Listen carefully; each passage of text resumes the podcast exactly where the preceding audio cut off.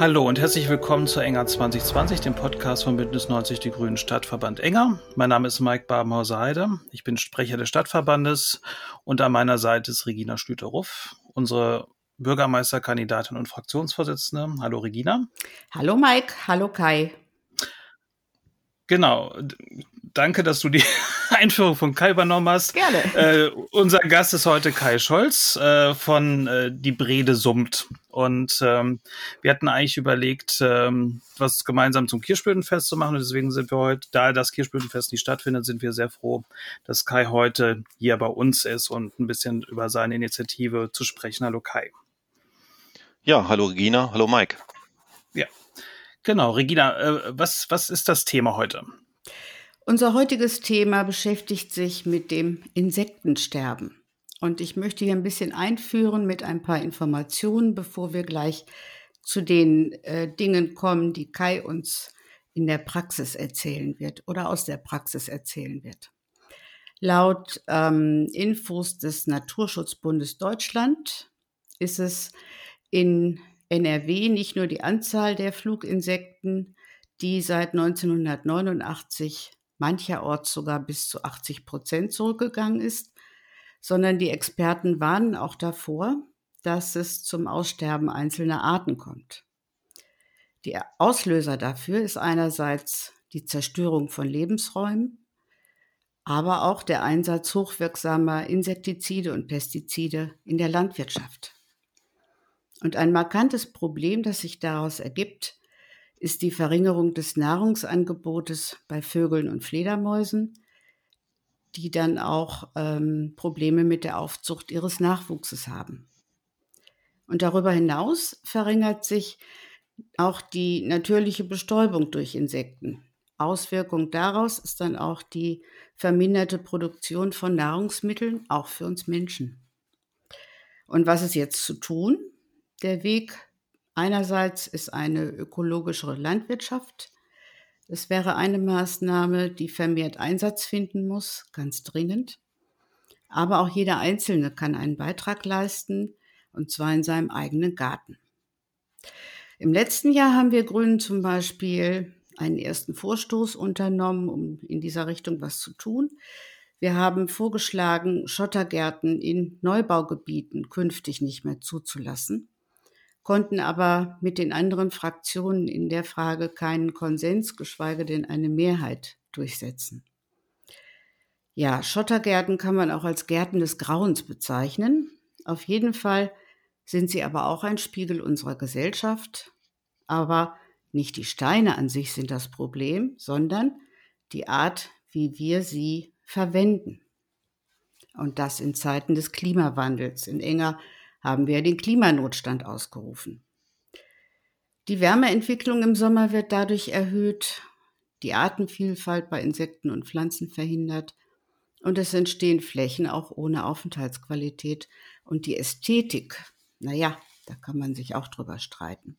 Auf jeden Fall ist es wichtig, auch im Garten auf kleinen Flächen Raum zu geben für natürliches Leben. Denn der Flächenverbrauch für Wohnen und Infrastruktur ist enorm, die Flächen sind aber endlich. Und die Freiflächen müssen immer mehr Funktionen übernehmen, Regenwasser aufnehmen, Klima abpuffern, der Natur ein Rückzugsort sein, aber auch Erholungsraum für uns Menschen.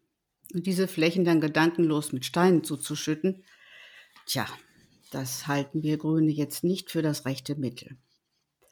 Blühende Gärten, die Brede summt. Wir haben heute zu Gast Kai Scholz, der mit seiner Familie am 14. September 2019 einen ganz besonderen Tag hatte. Wir schauen jetzt mal in den Ortsteil Pödinghausen. Was war an diesem Tag los, Kai? Ja, am 14.09. war für uns, für unsere ganze Familie ein ganz besonderer Tag. Wir reisten auf Einladung der Initiative Natur und Menschen nach Berlin. Dort fand die Siegerehrung des bundesweiten Wettbewerbs Deutschland summt, wir tun etwas für die Bienen statt. Wir hatten für uns völlig überraschend den ersten Platz in der Kategorie Privatgärten und Mietgärten gewonnen. dort waren Dr., zum Beispiel Dr. Corinna Hölzer, die Leiterin der Initiative, sowie auch die als ZDF-Wetteexpertin ähm, bekannte Patin des Wettbewerbes, Dr. Katja Horneffer, Horneffer, die uns vor etwa 80 geladenen Gästen im Abgeordnetenhaus des Bundestages bei dem ersten Preis überreichten. Wir konnten mit der ganzen Familie diesen und total viele lobende Worte in Empfang nehmen. Und das hat uns wirklich, wirklich gefreut, was man auch auf den Fotos der Siegerehrung erkennt, was man vielleicht auch jetzt noch ein bisschen an, an meiner Stimme erkennt. Warum? Ähm, weil das für uns eine total tolle Bestätigung unseres Konzepts war und ist. Mit vielen kleinen Schritten zur Vielfältigkeit, ohne Druck, der Natur auch Zeit lassen, wieder zurückzukommen und sie dabei etwas unterstützen. Was hat euch denn im letzten Jahr dazu bewogen, an diesem Wettbewerb Deutschland summt, dieser Stiftung Mensch und Umwelt, teilzunehmen? Ja, um das richtig zu beantworten, möchte ich ein bisschen ausholen. Ich kann allerdings schon vorwegnehmen, dass wir eher durch Zufall von dem Wettbewerb erfahren haben. Viele Aktionen hatten wir schon vorher durchgeführt, begonnen im Prinzip durch einen Auslöser, dass meine Frau in die Imkerei eingestiegen ist. Und zwar Anfang 2018 und ähm, dort ähm, mit der naturnahen Imkerei. Wir haben also zwei Bienenkisten auf unser Grundstück gestellt und sehr schnell einen Bezug zu diesen Bienen aufgebaut. Ähm, dort war natürlich besonders förderlich, dass wir eine Terrassenfläche genutzt haben ähm, auf der Westseite unseres Hauses, die wir eigentlich relativ wenig genutzt haben und dort im Prinzip ähm, ja so anderthalb Meter vom Haus entfernt die ähm, zwei Bienenkisten aufgestellt haben und wir eigentlich zu jeder Tageszeit dann aus dem Wohnzimmer raus dann auch mit Blickkontakt zu den Bienen gewesen sind. Jetzt kann man überlegen, naja, schön, ist, ist toll. Ähm, Habe ich auch am Anfang gedacht, ähm, aber dann ähm, relativ schnell festgestellt, dass wir dann auch mit den Kindern dann vielleicht auch nicht mal ganz tollem Wetter ähm, dann am Fenster gesessen haben und natürlich auch bei schönem Wetter dann teilweise draußen und einfach geguckt haben, Mensch, das ist ja total spannend. Da hat ja jede Biene ihre ähm, konkrete Aufgabenstellung. Die einen, die zeigen die Sterzeln, ähm, wo die anderen, die sich entsprechend einfliegen, ähm, hin müssen. Die anderen holen die Pollen, die anderen holen den Nektar, die anderen holen das Wasser. Alles ist ähm, aufgeteilt und, und funktioniert super. Und dann äh, ist uns aufgefallen, dass die Farbe der Pollen ja völlig unterschiedlich ist. Ne, die einen bringen weiße, weißen Pollen zur Bienenkiste, die anderen gelben, die anderen orangen. Und dann haben wir angefangen, dann zu googeln, ähm, mit der entsprechenden Jahreszeit äh, geguckt, äh, wo können die das denn eventuell herholen und sind dann rausgegangen und sind im Prinzip dann diese Stellen abgegangen und haben dann dort teilweise festgestellt, dass unsere Bienen relativ weit fliegen müssen, um überhaupt ähm, den Pollen eintragen zu können und sicherlich auch den Nektar eintragen zu können. Und das war für uns den Auslöser. Das eine sind ja die Honigbienen, die ja sogar mit entsprechender Unterstützung von den Menschen leben. Aber da gibt es ja auch noch die wilden Schwestern. Und so sind wir auf die Wildbienen gekommen und haben gedacht, naja, ähm, wir teilen uns das so ein bisschen auf und ähm, ja, wir tun auch was für die, für die Wildbienen bei uns auf dem ähm, Grundstück und auf dem Gelände und ähm, ja, haben letztendlich dort dann mit ersten Aktionen gestartet, ähm, um Nahrung und Lebensraum ähm, zu schaffen, die ich dann sicherlich im Nachgang gleich noch ein bisschen genauer beschreiben kann. Und ähm, ja, bei den ganzen ähm, bei Internetrecherchen, die wir dann durchgeführt haben, habe ich dann im Anfang 2019 in dem Forum des Hortus-Netzwerkes eine Info ähm, von einer Moderatorin gelesen, dass dieser Wettbewerb startet. Und mir die Hintergründe ein bisschen durchgelesen. Das fand ich interessant, habe gesagt, da machen wir einfach mal mit. Und ähm, letztendlich brauchten wir dann nur noch unsere Fotos ja, zusammenzustellen, die Themen zu beschreiben, unsere Aktionen zu beschreiben. Ähm, und das haben wir dann auch mit der ganzen Familie gemacht. Ähm, nur mal so nebenbei die schönsten Nahaufnahmen von den Insekten, die wir ähm, dann eingestellt haben, haben dann tatsächlich auch meine Töchter Lara und Merle gemacht. Und das war eine ganz tolle Familienaktion. Wir hatten dann relativ viel Spaß ähm, und waren dann hinterher total überrascht, dass dieses Konzept und unsere Darstellung auch super angekommen sind. Ja, du erzählst gerade, äh, man merkt bei dir auch die Leidenschaft äh, sehr eindeutig. Du schickst auch ähm, gelegentlich mal Fotos von Mauerbienen, die sich bei euch jetzt angesiedelt haben in Nisthilfen. Und du hast eben gerade auch von den kleinen Schritten erwähnt, die, äh, die es braucht. Und äh, du hast auch ein bisschen von den ersten Schritten erzählt. Äh, war das bei euch schon ähm, das Ziel klar, wo ihr hin wolltet? Oder ähm, habt ihr vielleicht auch ähm, in dem Prozess ähm, ein bisschen was den Leuten mitzugeben, die sich jetzt vielleicht überlegen, okay, mit dem gesamten Weg kann ich nicht gehen, ich kann äh, einen solchen Garten bei mir nicht schaffen, ich werde auch keine Bienen züchten können, aber ich kann was machen. Wie können so kleine Schritte aussehen in die richtige Richtung?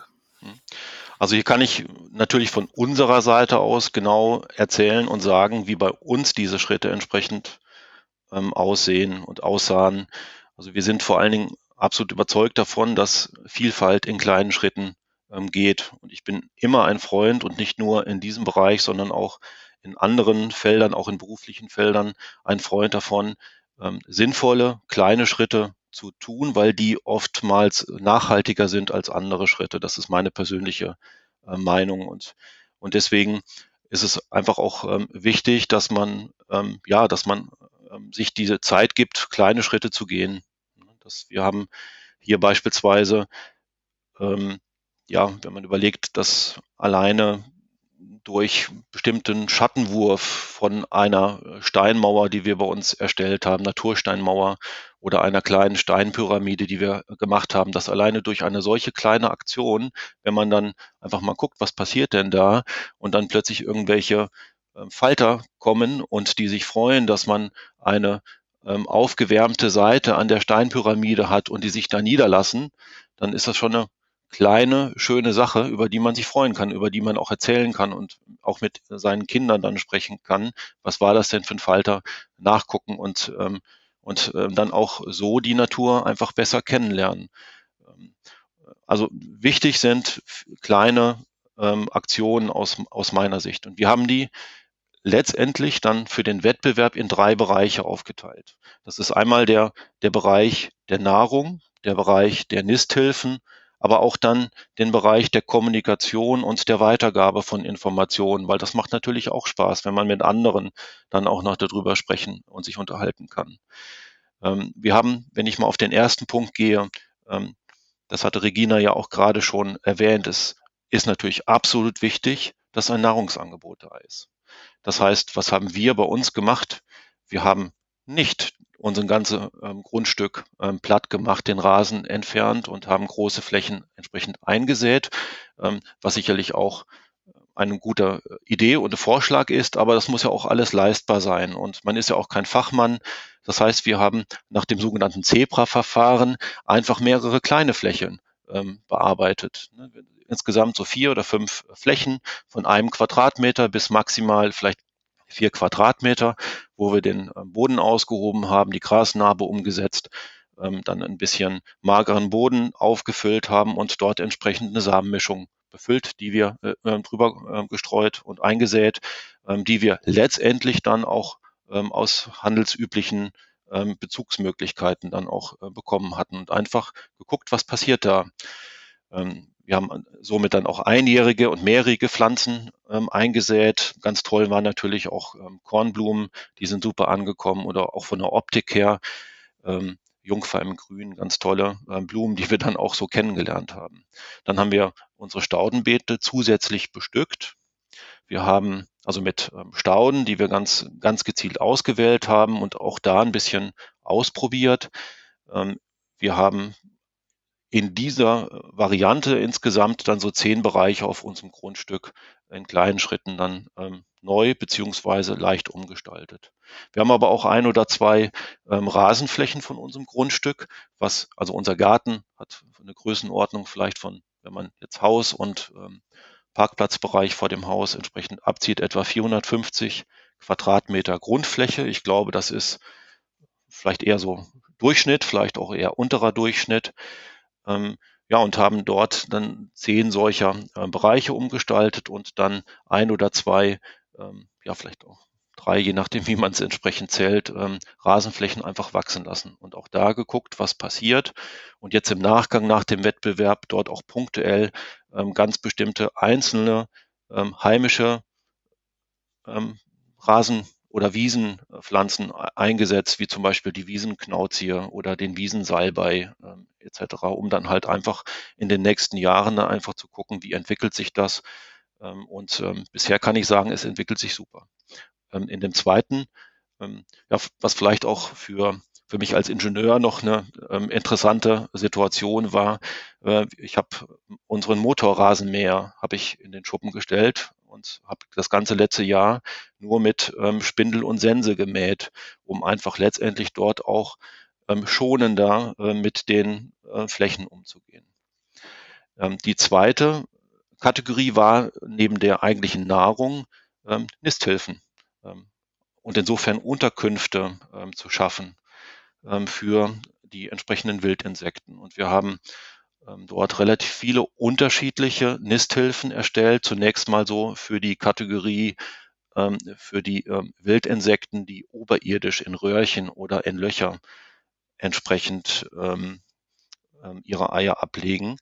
Und das heißt, wir haben dort handelsübliche ähm, Nisthilfen erstanden, haben dann auch festgestellt, dass nicht alle perfekt gewesen sind. Wir haben uns teilweise selbst über ähm, getrocknetes Hartholz, was wir organisiert haben, und mit ähm, Bohrmaschine dann ähm, selbst welche entsprechend erstellt, wo man dann einfach ähm, entsprechende Löcher im Durchmesser drei bis acht Millimeter entsprechend dann ähm, dort ähm, ja, ähm, die Bohrung ähm, durchgeführt hat. Wir haben uns alte Eichenbalken organisiert, schöne große, die auch schon richtige, ja, so kleine äh, Bohrwurmlöcher entsprechend hatten, die wir im Prinzip als Element in den Garten, äh, mitten in den Rasen dann entsprechend auch ähm, einbetoniert hatten.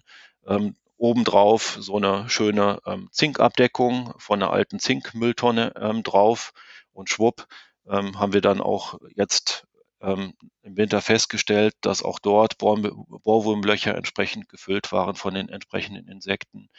Also alle möglichen ähm, Dinge, die man bei uns dann ähm, natürlich jetzt am Garten entsprechend auch sehen kann. Und immer kleine Sachen, ähm, die wir dann halt über die ganzen Wochen entsprechend dann auch aufgeteilt haben.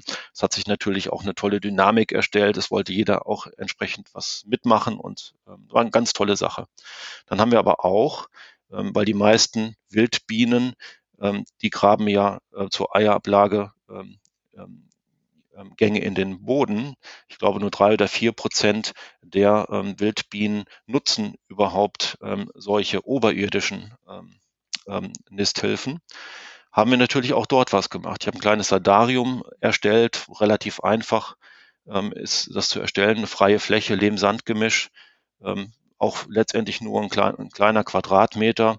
Drei Wochen später waren die erste Wildbiene drin und dann sieht man, wenn die sich da entsprechend eingraben, dass so kleine Sandtürmchen nach oben gebaut werden. Ja, oder aber dann auch diese Natursteinmauern, wo dann ähm, einfach Unterschlupfmöglichkeiten entsprechend existieren. Und bei der dritten Kategorie, das war Kommunikation. Wir haben ja gesagt, wir haben uns ja bewusst genannt, die Prede summt. Ähm, wir haben dann Samen und Stauden Tauschkasten bei uns ähm, vor dem Haus entsprechend installiert und ähm, ich hatte das dann am Ende mal so ähm, durchgezählt. Etwa 200 Samentütchen sind dann ähm, bis zum Ende, bis, so, ähm, bis zum Redaktionsschluss äh, des Wettbewerbes dann auch bei uns mitgenommen worden. Größtenteils Samentütchen, die wir letztendlich von unserer Seite im Garten entsprechend dann auch die Samen gesammelt hatten. Teilweise konnten wir aber kleine Spenden, aber auch andere äh, zu organisieren, die wir dann wieder in den Kasten getan haben und ähm, gleiches dann entsprechend auch mit Stauden gemacht haben. Mittlerweile haben wir das Ganze noch entsprechend erweitert. Wir haben noch einen kleinen Wildbienen-Schaukasten ähm, dort äh, mit Informationen ähm, installiert und jetzt gerade am Wochenende ähm, zusätzliche ja, ähm, Schilfschilder mit so neun oder zehn ähm, Top-Favoriten von unserer Seite aus, also Stauden, Top-Favoriten, Pflanzen, ähm, so dass man jetzt im Prinzip an diesem öffentlichen Fußweg entlang gehen kann ähm, und wenn man noch ein paar Wochen wartet, die meisten Stauden einmal von der Beschriftung her und dann auch in dem ähm, Blumenbeet entsprechend dann auch sehen kann, wenn alles planmäßig läuft. Also das waren im Prinzip ja diese Aktionen, die wir durchgeführt haben. Letztendlich ähm, ging es dann im Wesentlichen um die Nahrung, über die Beispiele, die ich erläutert habe, dann entsprechend auch Nisthilfen mit ganz vielen Beispielen, die die Zeitungsartikel ähm, gesehen hatten. Es waren ja auch ähm, Zeitungen bei uns hier auf dem Gelände, hatten, war ja auch teilweise diese Palettenunterkunft entsprechend auch aufgeführt, ähm, die wir selbst entwickelt hatten, einfach ein Palettenhotel, wo wir vom Konzept her einmal die Nisthilfen und auch gleichzeitig sehr insektenfreundliche Pflanzen integriert haben. Ja, und ähm, last but not least dann halt die Kommunikation, dass wir dann halt auch mit den Nachbarn ins Gespräch kommen. Ähm, und das hat ja auch dann schon den einen oder anderen positiven Effekt erzielt. Zumindest aus unserer Perspektive. Ja, darauf würde ich gerne gerade noch mal ein bisschen eingehen. Also es ist ja sehr beeindruckend, was du da schilderst, wie sich euer Garten seitdem äh, verändert hat, immer in kleinen Schritten. Wie erlebt ihr das denn? Wie erleben eure Kinder diese Veränderung? Und äh, wie erleben auch eure Nachbarn diese Veränderung, die ja wahrscheinlich rechts und links neben euch wohnen? Das würde mich doch noch sehr interessieren. Mhm. Also unsere Empfindung ist, dass die Natur für uns wieder zurückkommt. Es ist ähm, total spannend, wenn man bei uns äh, durch den Garten geht. Ich kann das ja sehr gut vergleichen, weil das bei uns vor zwei oder drei Jahren noch völlig anders ausgesehen hat und wir einen äh, relativ abwechslungsarmen Garten hatten. Ähm, und ähm, diese Veränderung ähm, lieben wir, die liebe ich persönlich auch und es ist spannend, weil egal wo man sich entsprechend befindet, immer viel los ist. Egal wo man sich aufhält, es, es summt und man kann beobachten und es ist letztendlich aber auch kein Tag so wie der andere und ähm, auch keine Woche so wie die andere, weil einfach andere ähm, Blumen blühen, weil andere Insekten dann zu beobachten sind. Ähm, und es ist auch total spannend, ähm, wenn man, wie man auch ein Auge dafür gewinnt, wenn man sich ein bisschen Zeit lässt und ähm, ähm, ja, dann entschleunigt einfach die Dinge entsprechend genießt. Und das ist für die ganze Familie so. Und das ist wirklich auch ein gutes Gefühl weil wir auch das Gefühl haben, etwas Gutes zu tun. Und äh, dieses Jahr war das leider nicht, ähm, nicht möglich wegen Corona. Ähm, letztes Jahr war äh, Merle, die jetzt acht ist, mit ihren Freundinnen oft bei uns im Garten und über Stunden verschwunden. Obwohl unser Garten ja quadratmetermäßig gar nicht groß war, aber die waren einfach beschäftigt und hatten total viele interessante Sachen dann auch zu beobachten. Und man hat sie immer auf ihren Rundgängen gesehen. Merle hat entsprechend gezeigt und haben dann auch äh, gestaunt. Und wir haben das ja sogar auch schon festgestellt, dass es ganz bestimmte äh, Wildbienen gibt, ähm, die man sogar, ähm, die sogar einem auf den Finger krabbeln. Und ähm, das äh, mögen Kinder natürlich sehr gerne. Das ist so wirklich ein tolle, tolles Erlebnis. Und wir sind auch ein bisschen stolz auf unsere Töchter, ähm, wir sind, finden es auch total wichtig, einfach auch Wissen ähm, zur Natur weiterzugeben und Natur zu erleben, auch Natur erleben zu können. Und äh, es ist total klasse, wenn man selbst und auch die Kinder lernen, ähm, Wespen von Honigbienen zu unterscheiden. Ich habe Kollegen, die können das nicht. und äh, wenn Hummelarten besprochen äh, werden, ähm, die dann plötzlich im Garten auftauchen, Steinhummel, Ackerhummel, Gartenhummel, Dunkelerdhummel oder wenn man ähm, die Wiesenhummel sich betrachtet, die total bunt gefärbt ist, gelb-schwarz, gelb-schwarz, orange markiert. Ähm, also wenn man diese Vielfältigkeit erfährt, ist das total ähm, super, wenn man die schätzen lernt. Und ich bin also insofern davon überzeugt, dass man da auch noch einen ganz anderen Beitrag über die Kinder leisten kann. Denn wenn man etwas wirklich, wenn man etwas wirklich, also, oder anders gesagt, wenn man ähm, also man kann etwas wirklich nur schätzen, wenn man es kennt. Und ähm, besonders freut es uns natürlich auch, dass, ich hatte das in einem Radiobeitrag ja auch schon mal ähm, entsprechend erzählt, dass ein entfernter Nachbar ähm, zu uns gekommen ist, ob wir ihn ähm, unterstützen können, ein Blumenbeet entsprechend anzulegen. Da haben wir dann auch ähm, gemeinsam einheimische Pflanzen ausgesucht. Ich habe schon von mehreren Nachbarn gehört, dass die Insektennisthilfen aufgestellt haben und Fragen dazu gestellt haben. Jetzt gerade am Wochenende hat noch einer gesagt, Mensch, ich könnte doch da äh, die Thuja-Hecke wegmachen und ähm, eine Samenmischung ein, ähm, einstreuen. Was empfiehlst du denn da? Also irgendwo glaube ich, dass ähm, habe ich zumindest den Eindruck, dass der ein oder andere kleine Impuls dann auch in die Nachbarschaft entsprechend rüber wächst. Ähm, und wenn man da ein bisschen zu, was zu beitragen kann, dann freut uns das natürlich auch sehr. Also ist die Begeisterung ansteckend. Das merkt man.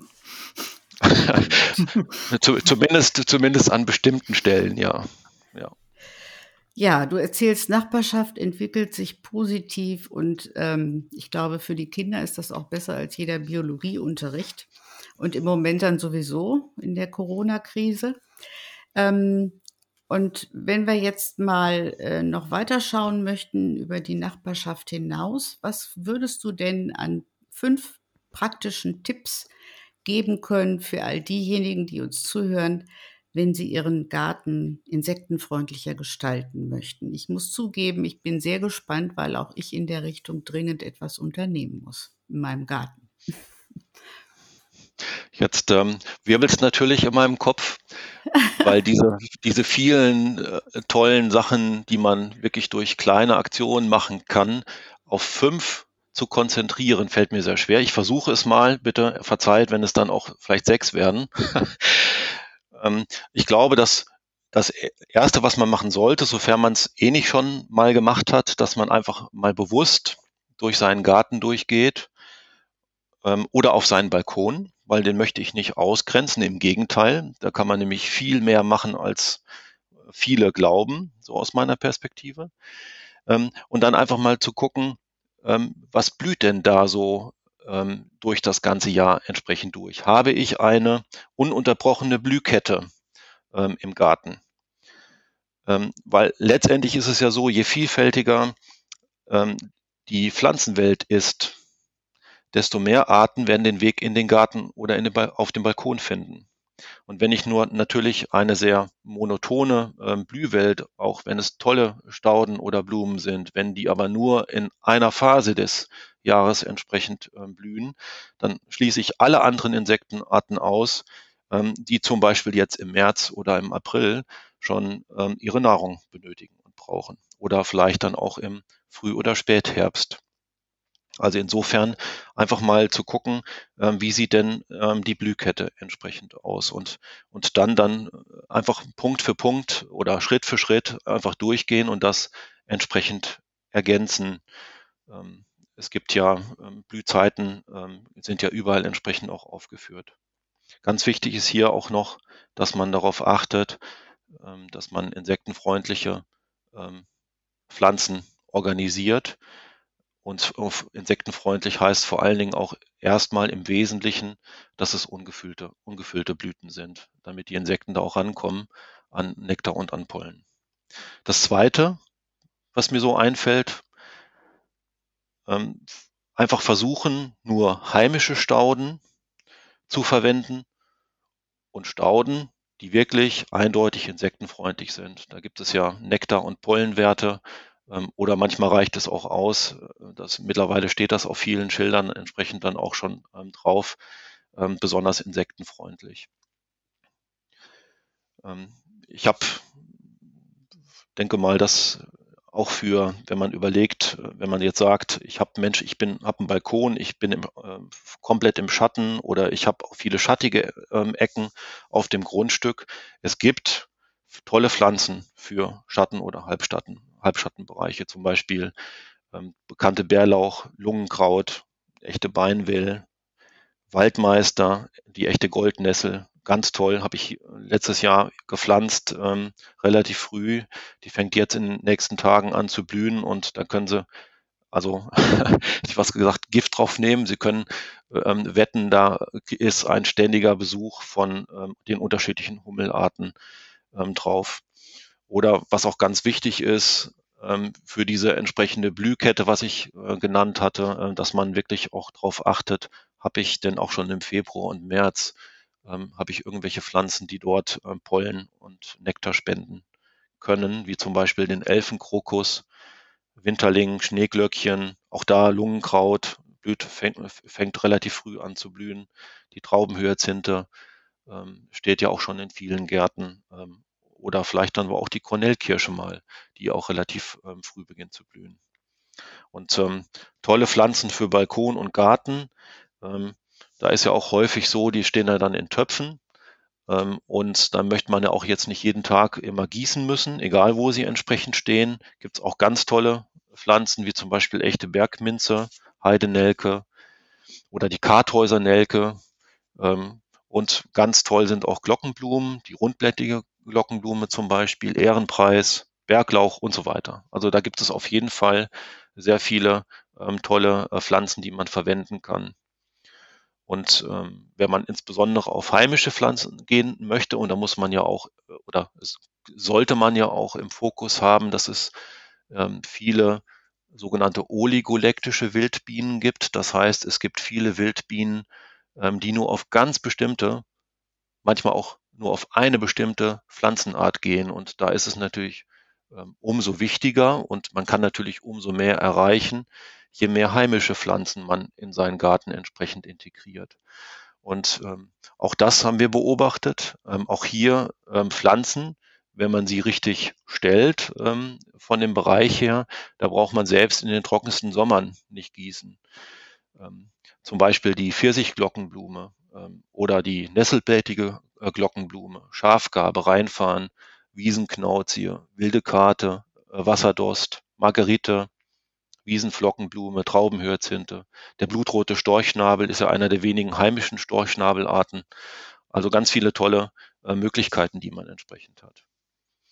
Oder wenn man ein Sandarium ähm, angelegt hat, also so eine Art Lehm-Sand-Gemischboden gemacht hat, ähm, da kann man auch äh, Pflanzen integrieren, ähm, die dann halt ähm, mit diesen Bodenarten dann auch ganz gut ähm, klarkommen. Also die Karthäuser Nelke zum Beispiel, Mauerpfeffer und so weiter. So, und als ähm, zweites ähm, ist Tipps für Nisthilfen. Ähm, hier ist meine persönliche, ja, mein persönlicher Tipp. Ähm, das wäre dann Tipp 3. Ähm, starten Sie mit einer Nisthilfe für Insekten, die oberirdisch nisten. Weil A ist das relativ einfach das entsprechend ähm, anzubringen. Und B ist es äh, relativ, also das Erfolgspotenzial ist relativ groß, dass dann im nächsten Jahr dort auch ähm, zumindest die ersten Insekten entsprechend ähm, ähm ihre nisten und das macht ja dann entsprechend auch Spaß. Ne? Das, ähm, hier ist es nur wichtig, dass Sie ein bisschen äh, darauf achten, dass also es gibt tatsächlich ähm, Nisthilfen, die in Baumärkten angeboten werden. Ähm, die sind kaum zu gebrauchen. Ähm, wichtig sind im Wesentlichen, und das können wir auch beobachten, am besten angenommen werden eigentlich ähm, gut getrocknete Laubhölzer, ähm, die man, wo man entsprechenden Löcher quer zur Faser entsprechend bohrt. Das heißt, theoretisch kann man das auch selbst machen. Ähm, es muss nur halbwegs ähm, trocken hängen, also irgendwie unterm Dach ähm, Überstand, am besten am Schuppen oder so. Oder wenn man es im Windschatten dann auf dem Balkon entsprechend integriert, ist das eigentlich so das Einfachste, um einfach auch so das Gefühl zu haben, Mensch, da tut sich entsprechend was. Und ansonsten kann man natürlich, und das wäre das, wäre dann mein vierter Tipp, einfach mal irgendwo einen Quadratmeter ein kleines Sandarium erstellen. Also ein Sand-Lehm-Gemisch, dann vielleicht so im Verhältnis ähm, 3 zu 1, ähm, ähm, also dreimal Sand, einmal ähm, Lehm von der Größenordnung und vielleicht so 40 oder 50 Zentimeter tief entsprechend reingraben.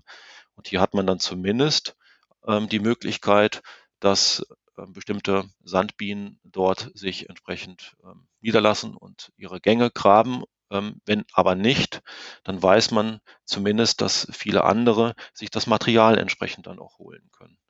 Oder aber, wir haben ja gerade hier in dem entsprechenden Raum, haben ja sehr häufig lehmigen Boden. Das ist ja auch relativ gut dann auch für ähm, viele Lehm- oder Sandbienen, ähm, dass man bestimmte Bereiche einfach mal nicht mäht, sondern einfach wachsen lässt. Ne, suchen sich einfach ein paar Quadratmeter auf ihrem Grundstück aus und ähm, lassen da einfach mal den Rasen wachsen. Und wenn man das Gefühl hat, das sieht nicht ordentlich genug aus, dann empfehle ich immer, dass man ein, eine symmetrische Fläche einfach mal wachsen lässt. Der Nachbar hat jetzt äh, mich neulich gefragt, habe ich gesagt, Mensch, dann lass doch einfach mal eine kreisrunde Fläche symmetrisch bei dir auf dem Grundstück, Durchmesser zwei Meter. Ähm, das lässt er einfach mal wachsen. Und insofern ist es dann auch ungestört und ähm, auch da ist in den entsprechenden Zwischenräumen ist es dann viel einfacher für die Wildbienen entsprechend reinzugehen in den ungestörten Lehmboden dann und ähm, die Gänge zu graben.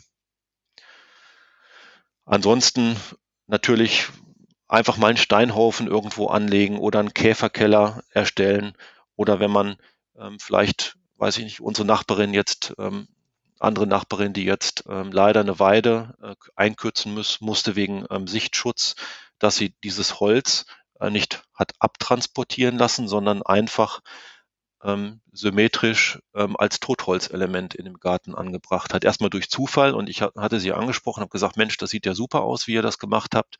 Und da meinte sie ja, ja, meint, Mensch, ja, soll man das denn lassen? Habe ich gesagt, das ist doch ein super optisches Element, ähm, was ja auch ein Gestaltungselement entsprechend im Garten ähm, sein kann.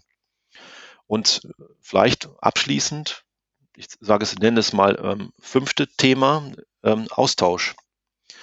Ähm, ich habe, wenn jetzt durch unseren Garten jemand durchgeht und ähm, wir haben natürlich immer noch bestimmte Pflanzen, ähm, die man jetzt nicht unbedingt als heimische Pflanzen bezeichnen könnte. und ich bin da natürlich auch kein Freund, gerade wenn man etwa Sichtschutz haben möchte, dass man von heute auf morgen dort irgendwie alles abholzt und dann fehlt einem der Sichtschutz, da fühlt man sich auch nicht wohl. Ähm, wir haben aber angefangen, und zwar letztes Jahr auch schon, die ein oder andere, den ein oder, die ein oder andere Pflanze einfach auszutauschen. Und wir haben begonnen, wir hatten zwei Forsythien bei uns auf dem Gelände. Wenn Sie eine Forsythie haben, tauschen Sie die Forsythie aus. Die Forsythie hat keinen Nektar, die hat keine Pollen, die hat nur gelbe Blüten, ist aber biologisch sinnfrei. Ähm, und da gibt es ganz tolle Alternativen. Ähm, und da ist beispielsweise eine Ligusta, die dann auch mal blüht, viel besser als eine Forsythie oder viel schöner noch eine Felsenbirne, ähm, die man dann entsprechend in die Hecke rein integrieren kann. Oder wenn Sie Thuja-Hecken haben, ähm, wenn es irgendwie machbar ist, diese Thuja-Hecken bitte ähm, austauschen. Ähm, es gibt ähm, Naturfreunde, die sagen, Thuja-Hecken sind Gift, das kann ich nicht beurteilen. Ähm, letztendlich blühen Thuja-Hecken so gut wie gar nicht, also habe ich zumindest noch nicht beobachtet. Und ich, wir haben jetzt äh, zwei ähm, Thuja-Bäume, ähm, ähm, eine Säule und ähm, dann auch noch einen Bereich in der Hecke und eine Kirschlorbeer.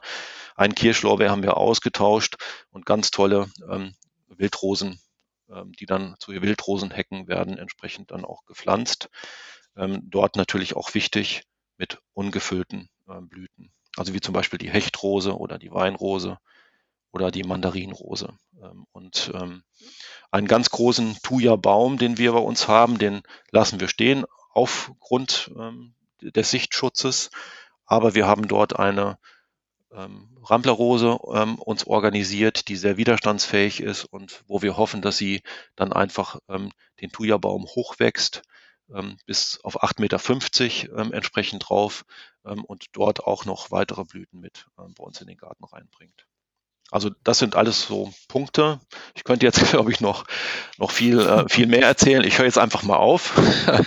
ähm, also das ähm, sind alles so Sachen, die man äh, machen kann, wenn man möchte. Ähm, ich glaube aber, ähm, wichtig ist, dass jeder seinen eigenen Weg für den Garten findet, damit das dann auch Spaß macht. Ne? Also man sollte nichts komplett imitieren, sondern einfach nur bestimmte ähm, Impulse für sich selbst irgendwo rauspicken, die einem gefallen und dann einfach beobachten, ähm, was das für Effekte erzielt. Und die werden sich definitiv einstellen, weil die Natur kommt zurück. Mhm. Oder Balkon. Du hast ja eben gesagt, Balkon ah, ja. Ähm, ja. ist auch äh, nichts, was man vernachlässigen sollte. Das, was ich sehr gut finde, weil viele Leute haben ja nur einen Balkon und möchten ja. durchaus was machen. Ne? Du hast eben äh, das Thema Austausch angesprochen. Und das ist euch ja auch sehr wichtig. Das sieht man ja auch äh, an, an dem, was ihr tut. Äh, wir hatten ja auch, äh, wie gesagt, geplant, dass wir auf dem Kirschblütenfest zusammenstehen und mit den Leuten reden, mhm. auch äh, Nisthilfen zusammenbasteln. Und wir haben äh, unser Mitglied Thomas Griese hat ja einige Pflanzen auch angezüchtet, die wir verteilen wollten. Wir haben letztes Jahr auch schon Pflanzen verteilt und hoffen, dass wir trotz Corona die irgendwie loswerden, damit die eine Heimat bei uns in der Stadt finden können.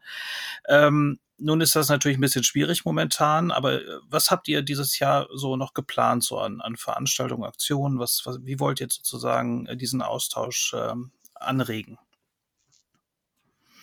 Ja, ich hatte gerade schon ähm, angedeutet, ähm, dass wir auf jeden Fall für die Passanten dieses Fußweges, äh, der im Prinzip von der großen Brede dann zur Jöllenbecker Straße geht ähm, und wo man dann auch nur zu Fuß oder letztendlich dann auch mit dem Fahrrad entsprechend vorbeifahren kann, dass wir den halt schon einfach nutzen, um ähm, ja, um vielleicht einfach auch mal kurz stehen zu bleiben, wenn man sich dafür interessiert. Wir wollen ja das Ganze auch nicht, also es soll ja auch nicht aufdringlich sein, aber wenn man sich dafür interessiert, dass man da auf jeden Fall auch bestimmte Sachen ähm, einfach mal nachlesen kann. Wir verteilen dort ja auch bestimmte Broschüren oder wie auch die, schon mal die Samentütchen entsprechend. Und wenn sich dann die Gelegenheit bietet, vielleicht auch ein Spätzchen über den sehr transparenten Zaun halten. Das ist natürlich so eine Sache, die ähm, letztendlich dann immer möglich ist, wenn sich die Situation entsprechend ergibt. Wir haben aber ähm, zusätzlich uns noch ähm, das erste Mal angemeldet für den Tag der offenen Pforten des Kreises Herford. Da sind wir am 21.06. haben wir für, glaube ich, fünf Stunden einmal den Garten entsprechend geöffnet, wissen überhaupt nicht, was uns dort entsprechend ähm, erwartet, ist das erste Mal und ähm, da hoffen wir auch, dass wenn man, dass man da auch mit dem richtigen Auge entsprechend durch den, durch den Garten geht, weil wir natürlich keine, keinen Park haben, sondern da natürlich mit ganz anderen Ansätzen entsprechend ähm, unseren Garten ähm, hegen und pflegen. Ähm, nichtsdestotrotz äh, freuen wir uns sehr drauf und ähm, ja, sind auch ganz gespannt. Also das ist so jetzt, da das Kirschblütenfest leider nicht stattfinden konnte, was wir natürlich in der aktuellen Corona-Situation natürlich für richtig halten, ist aber jetzt Tag der offenen Pforte eigentlich dieses Jahr für uns so die größte Aktion, die wir entsprechend geplant haben. Ähm, zudem hatten wir letztes Jahr ähm, hatten wir ähm, bei den Ferienspielen ähm, drei Tage die ähm, Kinder ähm, zu den Ferienspielen bei uns in dem Garten. Meine Frau, die ist beruflich Erzieherin und insgesamt an zwei Schulen tätig und leitet in einer auch die äh, Bienen AG und da haben wir natürlich auch gewisse Kontakte und würden uns natürlich dann auch freuen, wenn wir, wenn es dann möglich ist, dass man dann vielleicht auch drei, vier Tage ähm, wieder äh, Ferienspiele für eine Grundschule entsprechend anbieten ähm, kann. Ansonsten ähm, hatten wir letztes Jahr im November ähm, ja einmal unser Projekt vorgestellt beim Frauenimkerverein in Bünde. Ähm, das ist auch aus unserer Perspektive und von dem Feedback her entsprechend sehr gut angekommen. Und ähm, wenn sich jetzt im Laufe des Jahres noch die ein oder Anfrage ähm, einer solchen Art ergeben äh, würde, würden wir uns dann natürlich auch sehr darauf freuen, weil es natürlich riesig Spaß macht. Hm, man kann euch ja gut kontaktieren. Ja, man kann euch auch gewissermaßen digital über euren Gartenzaun gucken. Ihr habt eine sehr informative Website, äh, die wir natürlich gerne in den Show Notes verlinken. Und äh, da man kann bei euch auch Kurse gewissermaßen äh, buchen, beziehungsweise euch anfragen, äh, um, um beispielsweise über Bienenzucht und so zu erfahren. Mhm. Solche Sachen. Das sind auch sehr schöne Beispiele für Nisthilfen drauf. Also wie gesagt, wir verlinken das. Da kann man, äh, glaube ich, ganz gut äh, drauf gucken und ähm, und einiges lernen. So, so dass das nicht nur ähm, abstrakt ist, sondern man kann bei euch sehr viel Konkretes auch sehen. Das finden wir sehr gut. Und vielleicht kriegen wir es ja dann im Juni hin, unsere Pflanzen bei euch loszuwerden. Wäre vielleicht eine mögliche Idee. genau. Weil jede Pflanze bringt ja was, die irgendwo steht, ne? Auf jeden Fall. Man sagt ja auch, jeder Quadratmeter zählt. Ne?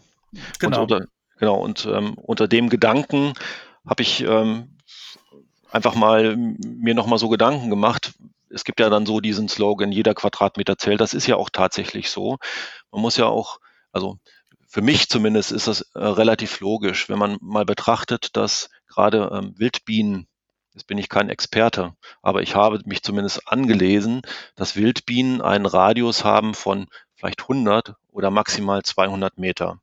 Und wir stellen ja auch schon bei uns fest, dass die Mauerbienen, die im Prinzip letztes Jahr ja uns, an unserem Schwedenschuppen ähm, im Garten, ähm, wenn die dort im Prinzip als Ei gelegt wurden, dass die ähm, am liebsten auch jetzt, wo sie geschlüpft sind, hier wieder am Schwedenschuppen bleiben. Ne, das heißt, die haben auf jeden Fall einen relativ kleinen Radius. Das ist bei den Honigbienen anders. Ähm, die haben einen Radius von etwa drei Kilometer. Da sind natürlich ganz andere Verhältnisse. Und das gerade das bedeutet, wenn man etwas für Wildinsekten und Wildbienen tun möchte, ähm, dann kann man das nicht nur an einer Stelle machen, sondern man braucht einfach so, weiß nicht, Insektenbrücken. Ne? Das heißt, da zählt tatsächlich oder es kann tatsächlich wirklich jeder Quadratmeter zählen und es ist umso mehr wichtig, dass wir halt viele Gärten gewinnen und viele Balkone gewinnen, um halt einfach solche Landbrücken ähm, für die Insekten dann ähm, zu ermöglichen und die sich dann doch nach und nach dann ähm, entsprechend wieder einfinden ähm, oder aber ähm, tatsächlich dann auch in den jeweiligen Regionen entsprechend bleiben. Und ich habe hab mal ein bisschen ähm, gegoogelt nach, nach dem, um, weil ich mag so Zahlenspiele, auch äh, für mich ähm, von der, beruflich mag ich das sehr gerne, nach dem Bundesamt für Statistik besitzt jeder zweite Privathaushalt einen eigenen Garten. Und es gibt insgesamt in Deutschland 17 Millionen Gärten. Davon sind etwa eine Million Gärten Schrebergärten. Und wenn man sich jetzt vorstellt oder wenn Sie sich jetzt vorstellen, dass jeder Garten nur ein Quadratmeter zusätzliche Wildblumenwiese anlegen würde, dann wären das logischerweise dann 17 Millionen Quadratmeter herrlichster Blumenwiese. Und das umgerechnet sind 1700 Hektar oder 2400 Fußballfelder bei einem Quadratmeter und ohne Balkone. Ne? Und insofern finde ich, ähm, wenn dann halt viele mitmachen oder wenn jeder mitmacht, ist auch über eine kleine Aktion oder eine kleine Menge viel zu erreichen. Ja, vielen Dank für diesen Beitrag, Kai. Vielen Dank für diesen Appell, den du jetzt zum Schluss nochmal über den Äther hast laufen lassen, wenn ich das mal so sagen darf.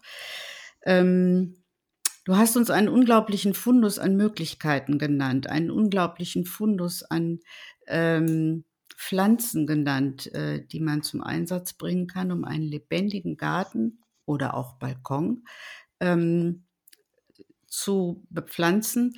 Wir hoffen, dass wir mit diesem Podcast hier im Frühling 2020 zu einer insektenfreundlicheren Gestaltung von Garten und Balkonen äh, inspirieren können und das Ganze vielleicht auch mit der ganzen Familie. Ich danke Kai, ich danke Mike und ich wünsche allen, dass sie gesund durch diese Corona-Zeit kommen werden.